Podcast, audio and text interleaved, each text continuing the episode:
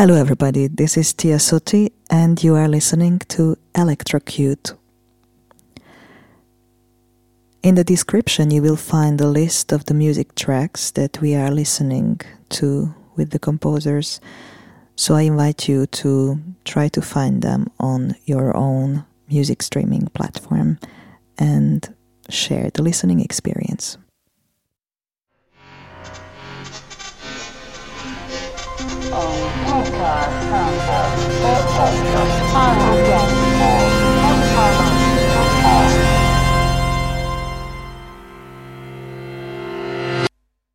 Hello, everybody. My name is Tia Soti, and I'm a sound artist and vocalist working with electronic music, texts, contemporary improvising. I got super excited to do a podcast and um, was trying to find a format where I could integrate more listening into these uh, two episodes. So I decided to invite two contemporary composers to do a listening session with me and listen to music and discuss, talk, have a good time. So the first guest is a young German composer who is quite well established in the local scene, has been working with the WDR Symphonic Orchestra, composed commission pieces several times for Achtbrücken Festival, and worked with a lot of local artists uh, like Foki Ensemble or the Bruch. And he uses electronics in his pieces and is just about to open up this process. Please welcome Matthias Krüger. Thank you so much for having me. We are going to talk about electronic music. Like, how do you see this connection between human and machine when you use electronic in your pieces? Uh, yeah, I mean, this is a very complex question um, because electronic music, as such, is a music that is not produced using your body but using a circuit um, or some sort of electronic circuitry. Um, so, by definition, it's uh, it's it's not um, corporal. Um, and yet our our um, experience shows that it is it, it is perceived as something very corporal depending obviously also on on the style of music. I mean obviously in techno it's it's music that that is supposed to make you dance. Also in terms of performing it what does it mean if you have a sound where there's no causal connection between the sound result and the physical effort you put into it and how does that translate for the listener? Um, yeah, so so there so there for me there is a, a very important point, and in I don't have so many electronic pieces, but in each electronic piece that I wrote, um, I tried to kind of integrate that aspect into the form. When I tell you electronic music, what is the first thing that comes to your mind? Not thinking a lot. Well, first of all, I think of techno or electronica, if that's even a term, I don't know. Um, actually, I, I, think spontaneously a lot of the 90s, you know, this kind of obnoxious um, disco house music. I had this one CD. It's it's actually a little bit, a little bit embarrassing, but I, I really loved that CD. It was um, in the 60s they had this puppet um, theater, Augsburger Puppenkiste, and in the 90s they had two obnoxious um, electronic music techno version of the of the theme songs of of the different shows that they produce, and I love that. So I chose um, a first track by a Colombian artist um, who used to be a geologist, so worked for a geotechnical company, which makes her story super interesting. And she's always searching for the borders of human or humanly. Yes, her name is Lucrecia Dalt, and I'm going to play a track for you from her latest album, No Era Sólida, and it's called Seca. So I really uh, enjoy that the songs are so short uh, on this album, and uh, but it couldn't be said that it's just a pop song. It's so much more for my ears. How was it for you? Uh, the whole thing is only two minutes long, and it so- it sounded to me like like it was part of a bigger thing, and the very slow pacing of the, of the music kind of needed time for you to sink in. Yeah, for me it was it was a little bit like an introduction. It sounded a little bit like an introduction that kind of draws draws me in and ma- makes me curious to um, to to to see what what what's what comes next. it's fun to listen to the whole album because it's very precisely, very immaculately done, in my opinion. And I personally really enjoy that she uses very minimalistic ideas like a small miniature structures. And the whole piece is actually, for my ears, super composed, but it uses three, four tools that she chose.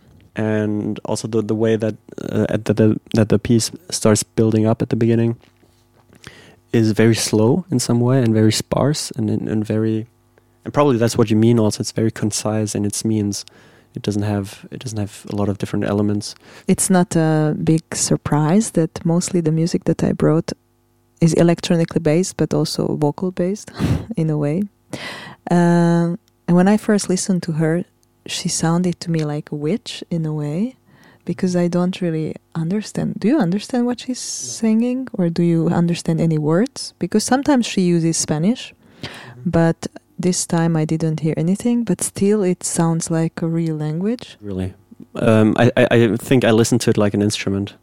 Um, but I think that's precisely also what's interesting about it, and what's interesting in general with um, actually with with voice in music is uh, that you don't need to understand it like for example when i listen to an opera i don't care about the lyrics like i mean even if it's in german i, I don't understand a word I, I, I keep reading the subtitles or i just like the sound you know and um, and i felt a little bit the same here and it's a powerful um, tool actually to exactly what you just described to to kind of chop up the language that makes you think of of something else, you know, like a symbol or something, but creating a texture or a or a or a style of expression that can have that quality while at the same time being interesting, let's just call it powerful for the thing that it is, which is just a frequency, a spectrum and sort of rhythm and a context. Having like a spectral delay or having like a very self-built effect for electronics and so on is it for you actually like a compositional decision? Because it's called mostly music producer or sound designer. I think in um, in a structural sense, it's probably not different. It's it's the same thing. I um, I think that the main difference would rather be something else, which is that at least within the the cultural framework of Western classical music, would define it is has always been a, a music written for performers, like the difference between a theater play and a movie. You know, obviously one could argue a, theater, a screenplay that you write for a movie is the same thing as a theater piece. Where first of all, the artifact at the end is the, the is the movie, and in the movie, uh, by means of camera, of editing, and every, and special effects, obviously, and all those things, you have a very specific choice of directing the attention of the audience, um, where you want the people to look, and, and then obviously also uh, control in a very in in, in utmost precise way the uh, the rhythm and the pacing. Uh, and that's not the same thing when you write a theater play because when you write a theater play, it's just words, you know, and then somebody else has has to bring it alive, and then all those choices actually repeat it, maybe to a lesser degree, but the performer has to decide. And I think in, in recorded electronic music, that's a very similar situation. Um, and and the medium is obviously the medium, and I mean it doesn't have to, to be digital. It's just the fact that the that that's a pre-recorded thing, pre-organized thing that doesn't need a specific interpreter. The next uh, performer interpreter is. Um a music producer, DJ from Belgium originally, and uh, she also uh, worked a lot in francophone areas. Now she is based in Berlin as well, and uh, has also widened her spectrum from DJing and electronic music produce producing. Um, towards installations and curatorial uh, work. A good example as well for uh, electronic music performed live. Uh, her live sets, for example, in Boiler Room or in the biggest Moscow clubs, are so different from what you can hear on the album. Uh, nevertheless, I chose a track which is gonna make us move. so let's uh, listen to Zoe McPherson and I will watch Matthias dance. Would you dance to this music? I think I would struggle for a while to identify the meter. and I think most people, you know, in a club would have the same problem. Like they wouldn't really know where to put the foot. But you were also moving your head a bit. Like it was not like you could sit still. Yeah, yeah, it's it's it's groovy uh, for sure. Uh, but still, uh, in the uh, halfway through, I, I, I was thinking, gosh, I, I, don't really have a clue what kind of meter that is. First, at some point, I thought it was maybe a five four or something like that with a, some sort of polyrhythmic uh, clave on top of it or something like that. Um, and there was some regularity for it. I just don't know if that's really what, what it takes to dance to. But what it definitely did is have have a serious groove, and um, and it played with with a notion of being danceable. That maybe it's not danceable as it is, but it pretends to be danceable, or it makes you think, makes you question whether or not it's danceable.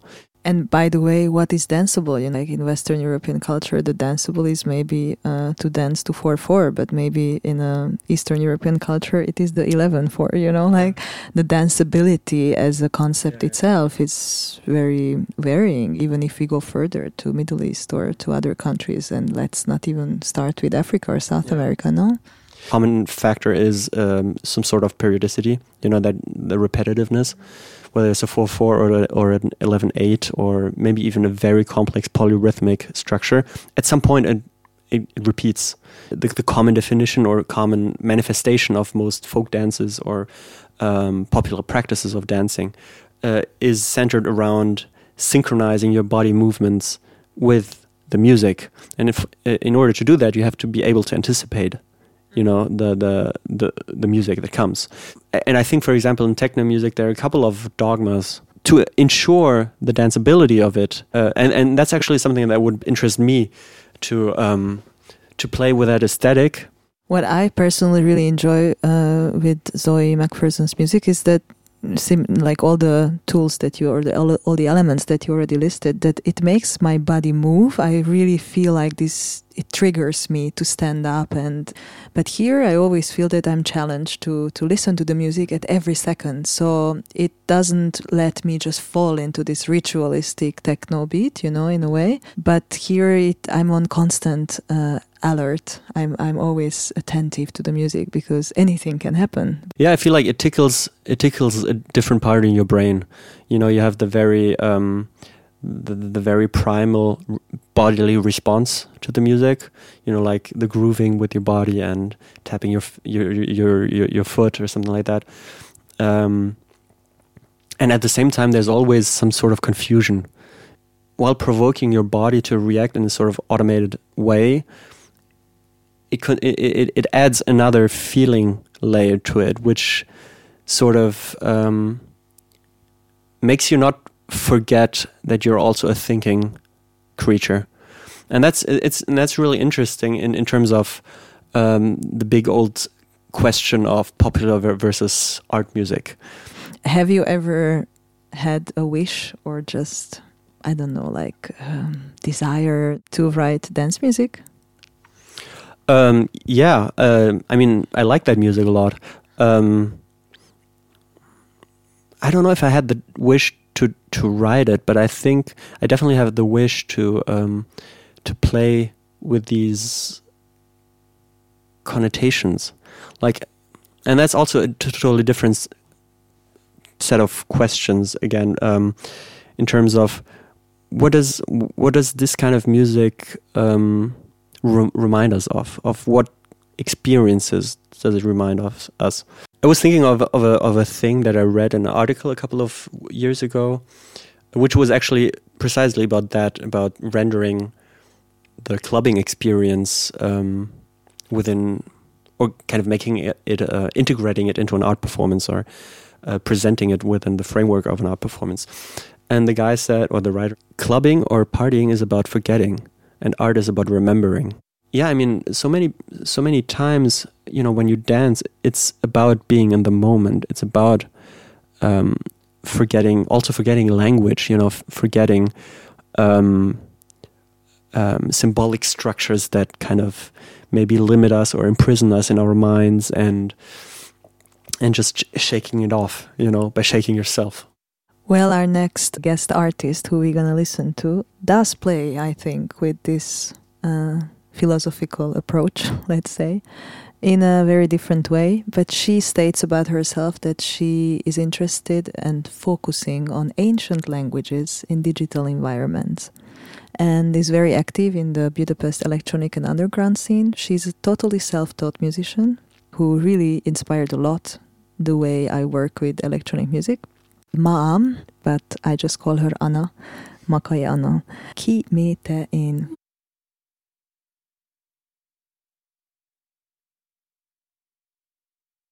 Uh, yeah, I was wondering uh, which language they're speaking. Well, she's originally from Hungary, and there were some words that you could understand that were like fragments of the language. She's always looking for and collecting old letters or old kinds of books that have very hybrid languages, actually, inspired by also uh, the German uh, language or the Turkish language. But obviously, she's creating her own language here. The vowel she's using sounds, for my ears, really ancient, like as if it was from thousands of years ago. Yeah, I think she plays also with that aesthetic. Uh, I mean, at least in, in a sort of stereo, stereotyped way, that it, it instantly makes you think of um, of chanting or something. And then it sounded like she had recorded the same melody a couple of times, so there was this kind of heterophonic vibe to it, where several singers who were all her sing the same line.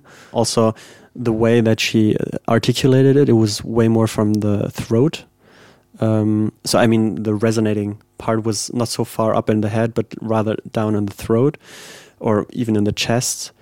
It had a, something very guttural kind of to it, uh, which made it sound, yeah. I mean, like like how I would imagine chanting. Do you hear any folkloristic uh, impressions in her music? I guess I, I couldn't have pinpointed where where she comes from or what what the influence is.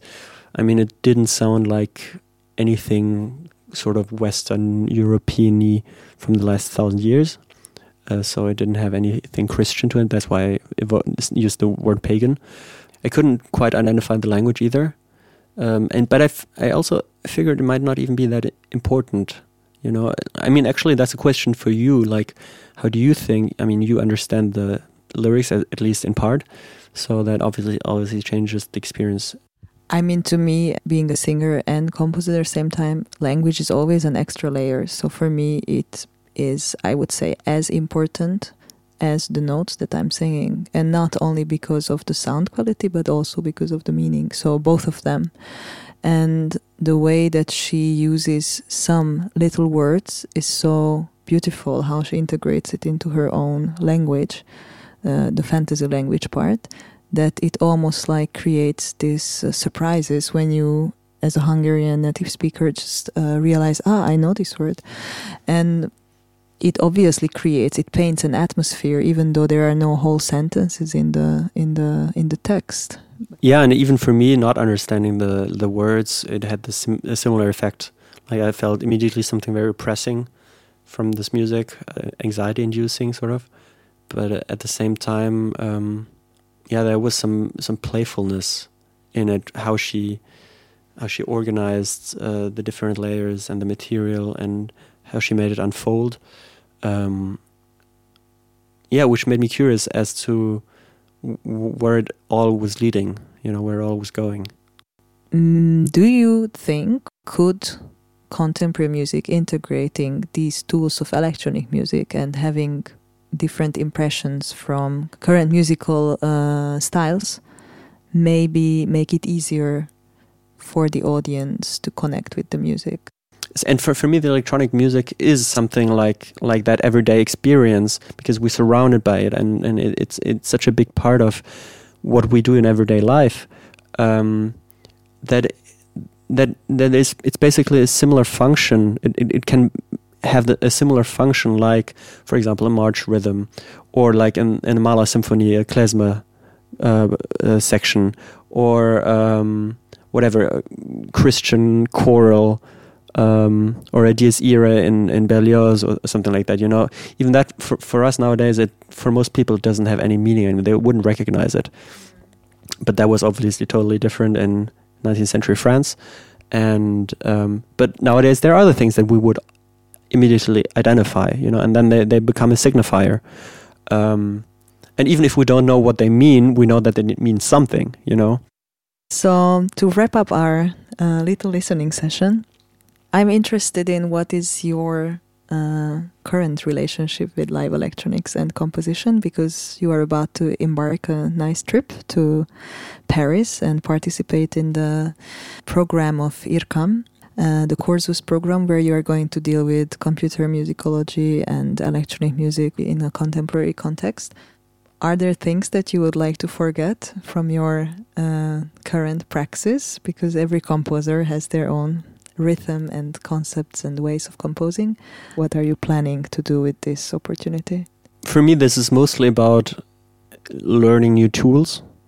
Um, and if you say forget about or forgetting uh, your routines, or the routines that you have gotten used to um, in the past years, I, I, would maybe couch it a little bit different and would say any new thing that you learn is going to end up replacing other things that become obsolete afterwards. I mean, the main reason that I'm doing this is because because this whole field of electronics is really complicated, and there's no so much technical know-how that you have to have in order to be able to even do something simple. The last pieces that I wrote with electronics involved uh, were always not state-of-the-art electronics.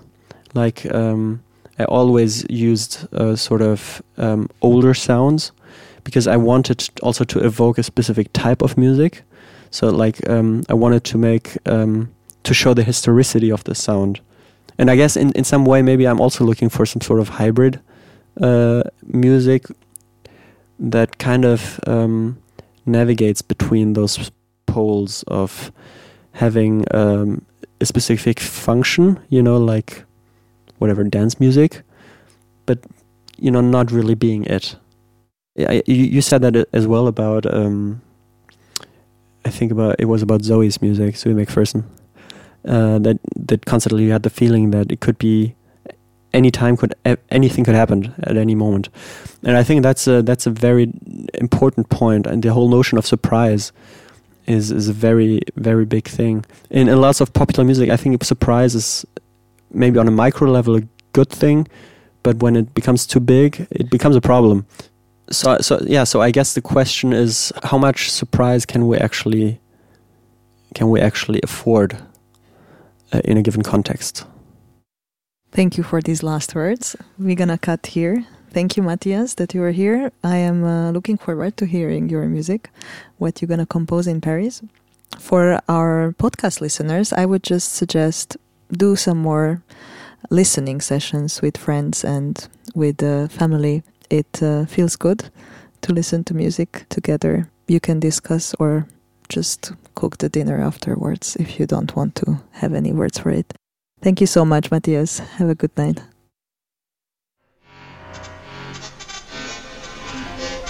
Oh,